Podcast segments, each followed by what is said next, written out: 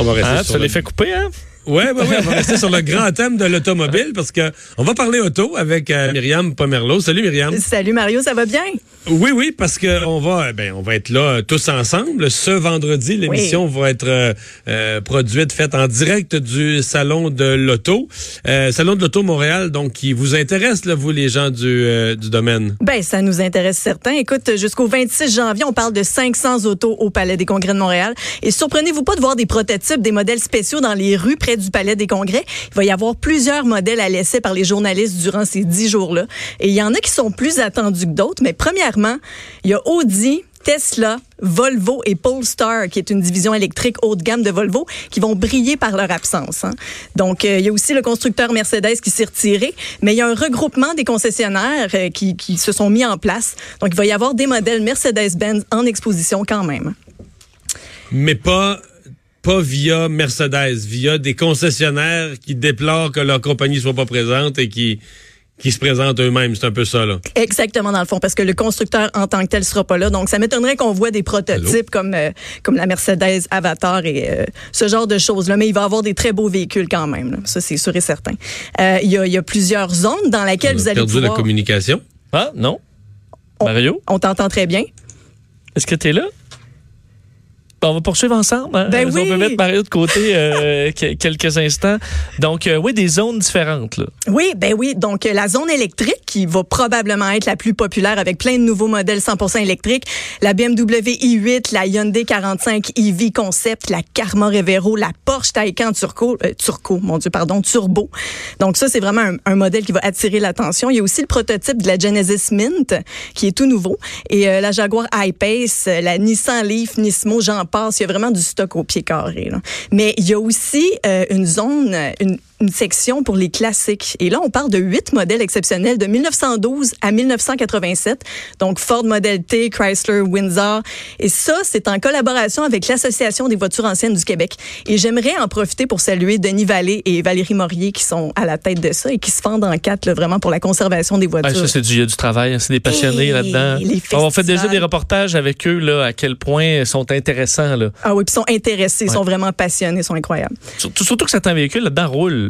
Oui. Pas tous, là, on s'entend, là, mais je veux dire. J'imagine rouler sur la sur nos routes du Québec là, avec ce véhicule sur lequel tu as passé 10 000 heures, ça doit être stressant. Avec des pièces d'origine. Oui, oui. Ah non, c'est vraiment fou et il y a tellement d'adeptes au Québec de ça. Euh, en tout cas, c'est un gros marché que je trouve qui passe un peu sous le radar. Et euh, il y a aussi la section Expose ton char. Donc ça, c'est un concours qui met en vedette des voitures modifiées par des jeunes Québécois, Québécoises. Et quand je dis modifié, c'est solidement modifié. Donc euh, ça risque d'être très, très intéressant. Et euh, il y a la section de la boîte noire qui revient aussi cette année. C'est une section où il y a deux voitures d'exception qui valent 6 millions de dollars. Et euh, c'est la McLaren Senna et la Pagani Huayra Roadster. Et là, si, si on parle de la McLaren Senna, c'est vraiment un bolide qui est conçu pour faire de la course. Des tours de piste. Mais légalement, on peut la conduire sur les routes. Faut juste pas que tu accroches la pédale parce que tu pognes le 0 à 100 km heure en 2,8 secondes.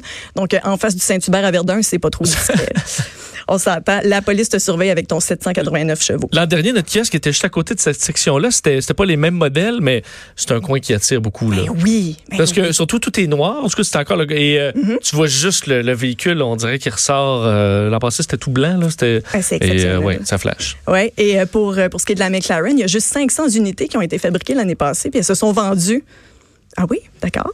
Oui, non, Mario est de retour. Je suis Salut de retour. Mario, Mario. oui, c'est là. Tout s'est déconnecté. J'anime de Québec aujourd'hui. Tout s'est déconnecté pour une raison inconnue. C'est correct, tu es là. J'avais confiance que Vincent allait faire ça comme si de rien n'était. Comme un pro. Donc, oui, qu'est-ce qui reste? Continuez, je vous écoute. Oui. Je vous écoute. Il y a un autre modèle qui fait jaser, c'est le fameux Mustang Mach-E 2 2021, donc 100% électrique. Et là, je dis le parce que c'est la première fois depuis 64 qu'on associe le nom Mustang à un VUS. Donc, un VUS qui a deux moteurs qui sont alimentés par une pile lithium-ion, conçue par Ford. Et là, on est loin de la Shelby GT500 avec un V8 suralimenté. Et ça crée une controverse. Les amateurs disent que c'est un sacrilège d'utiliser le nom de Mustang. Ça tue la légende. Mais Ford a vraiment réussi son coup parce que lorsque le Mach-E a été euh, dévoilé au salon de l'auto de LA, il a instantanément fait parler la planète au complet. Mais comme- C'est quand même beau. C'est sûr que c'est vraiment différent. Oui, ben oui. Puis il y a toutes sortes d'innovations. Système de navigation 3D. Il y a un petit bouton sur la portière qui déclenche l'ouverture et votre cellulaire sert de clé. Mais ça, c'est quelque chose que Tesla faisait déjà. Ouais. Bon. Euh, Myriam, faut parler de Jacques Villeneuve. Moi, j'étais un, un maniaque de Jacques Villeneuve. C'est vrai? Ben, dans ces grosses années, là, on va dire. Mais je veux dire, je capotais. là. J'ai des collections de Formule 1. Hey! Et euh, on a des nouvelles de lui, nouvelles exclusives. On a des nouvelles certains. En tout cas, ça n'a pas été tout repos pour bouquer cette entrevue-là, mais j'ai récemment eu le plaisir d'interviewer Jacques Villeneuve et Patrick Lemarié, qui est son partenaire d'affaires, aussi son ami d'enfance. Donc, je les ai interviewés ensemble sur leur école de course automobile Feed Racing France. Les gens à la maison, vous pouvez retrouver l'extrait audio en allant sur le site de Cube et en cliquant sur la balado de l'émission du Guide de l'Auto.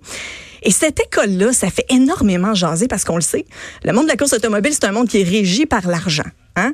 Et leur école à eux offre une vraie chance aux jeunes talents de piloter, de faire leurs preuves sans nécessairement faire partie de l'élite.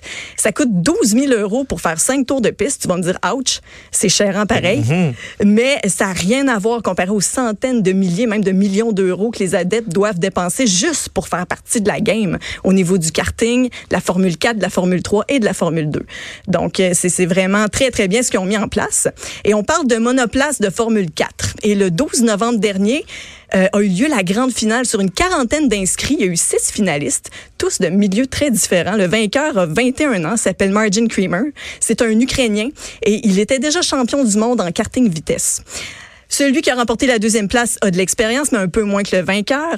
Et euh, celui qui a remporté la troisième place s'appelle Alexandre Giraud et c'est un boucher. Il travaille avec son père à la boucherie familiale et lui avait déjà fait du karting à quelques reprises, mais presque pas d'expérience. Franchement, il a bluffé tout le monde. Il a vraiment été excellent. Tout comme celui qui est arrivé aussi en quatrième place, qui a seulement 16 ans.